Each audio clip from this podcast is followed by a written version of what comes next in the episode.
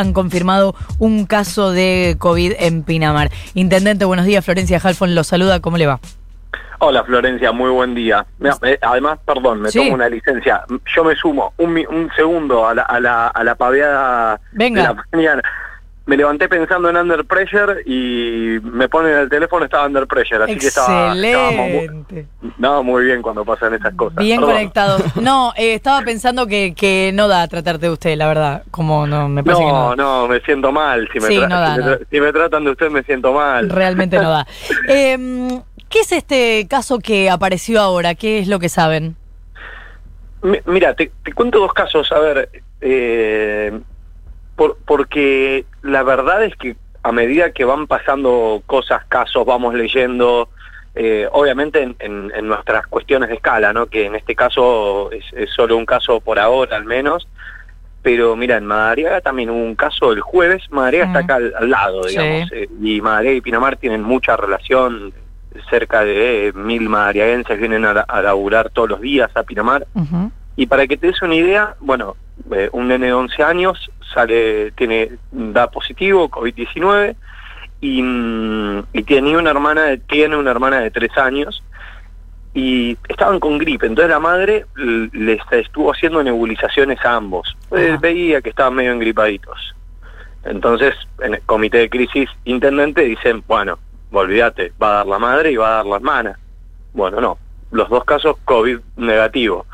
Eh, y acá estamos en una eh, estamos en una situación en donde se trata de una de una mujer de 81 años con, con su esposo de 82 aproximadamente, si no me falla la memoria, y e hicieron cuarentena estricta, son personas realmente muy grandes, digamos, no es que viste le ves cara de runner, está vestido de runner. y digo, bueno, no sé si, si la, en este caso eh, realmente no, no, no habían tenido relaciones con nadie, solamente con el hijo, pero el hijo no, no presenta ningún síntoma.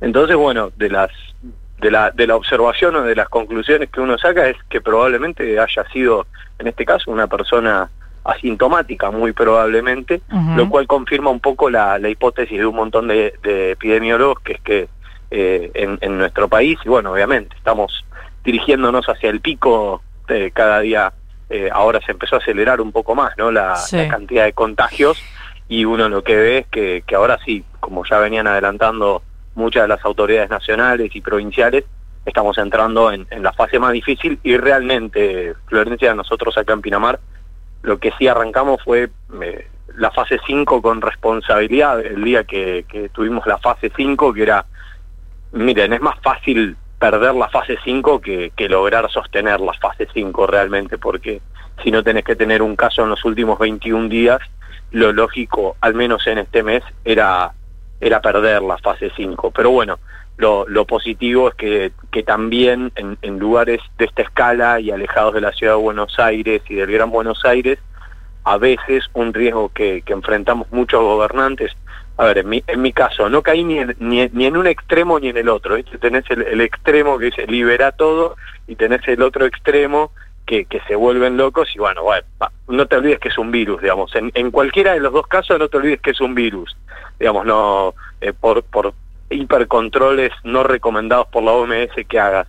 Y del otro lado, guarda con liberar demasiado, eh, trate de, de, encontrar un punto de equilibrio entre, entre esas dos cuestiones. Pero bueno, eh, sí, retrocediendo a la fase 4, obviamente, y, bueno también también viene bien entre comillas no no por eh, no por la señora que está con el covid 19 sino especialmente para no bajar la guardia porque el problema en lugares como este estás con desde hace 70 días te dicen que hay un virus dando vueltas pero vos en tu ciudad no lo ves eh, toda la actividad comercial está parada y bueno fundamentalmente muchos comerciantes que que empiezan a mandarte las notas viste de los epidemiólogos que dicen en realidad el covid 19 bueno no no es un blef.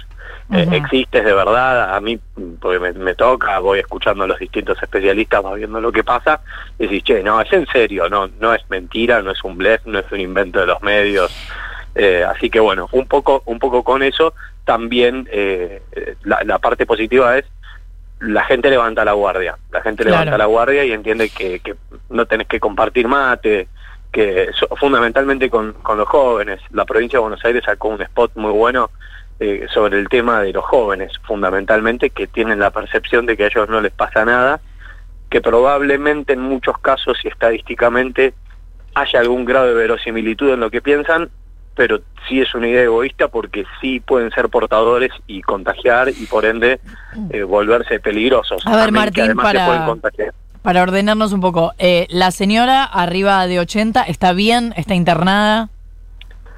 Sí, sí, está internada, pero en muy buen estado, en muy buen estado. Bien. muy buen y estado. ahora hay que esperar a ver cómo evoluciona. Vuelven a fase 4, que esto quiere decir qué?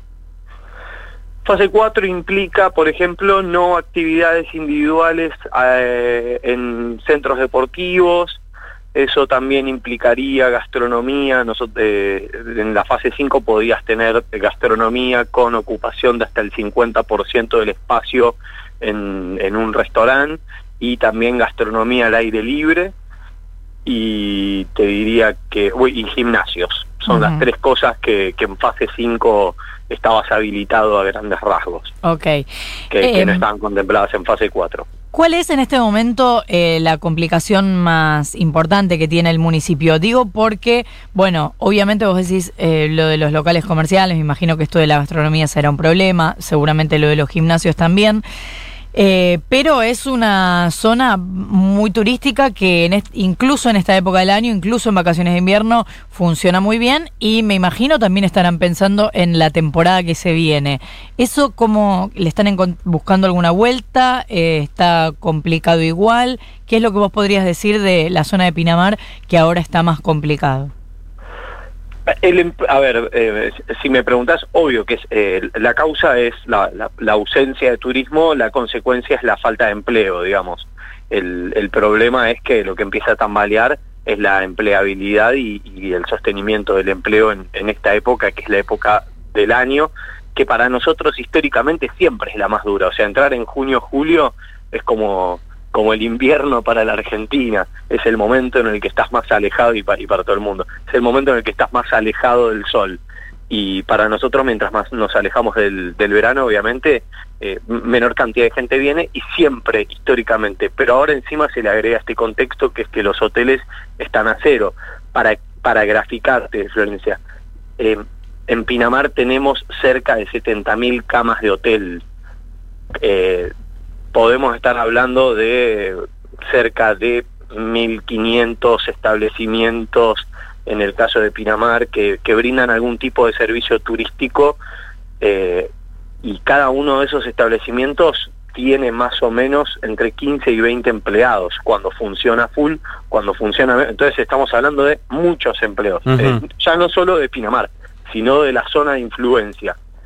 Pero bueno, eh, en el caso de Pinamar venimos trabajando muy bien con provincia, con nación, eh, siempre entre nosotros con, comentarios de, cosas que se podrían mejorar o, de algún pedido de ayuda en especial, eh, pero ahora estamos con las asistencias pertinentes y bueno, cada minuto que nos dejan, bueno, esta fase 5 hizo que los comerciantes se dieran cuenta cómo son los desafíos, pero bueno, lo que más nos preocupa hoy como consecuencia es el empleo, después sí, obviamente sobre el turismo tendremos que, trabajar con, Martín. con gobierno nacional y provincial. ¿Qué tal? Nico Fiorentino te saluda. Eh, más allá de tu pertenencia este, política, ¿vos entendés las preocupaciones de eh, el gobernador Axel Kisilov con lo con en relación a las eh, aperturas, sobre todo este, en materia social y en materia comercial de la ciudad de Buenos Aires?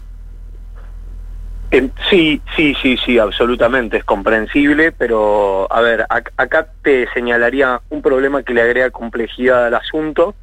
Em, yo, lo, yo lo que creo es que en el gobierno de la Ciudad de Buenos Aires se ha trabajado muy bien eh, y lo que entiendo también es la complejidad que tiene que la capital de nuestro país esté eh, fundamentalmente parada, digamos, eh, y el impacto económico que tiene. Pero sí, por supuesto, y mira, en, te, voy a contar, la, semana pasada también lo pensaba así.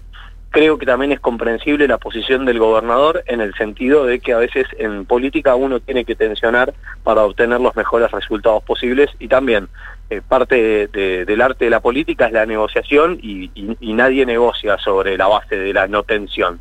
y, a veces es necesario tensionar para, para poder defender intereses, en este caso de los bonaerenses, así que sí, por supuesto, es comprensible. Martí Yesa, intendente de Pinamar, muchísimas gracias por habernos atendido. No, por favor, un cariño a todos y bueno, esperemos que pase esto ahí sí para, para poder esperarlos a todos. Ojalá que sí, te mando un saludo. 8 y 25. Vos decís...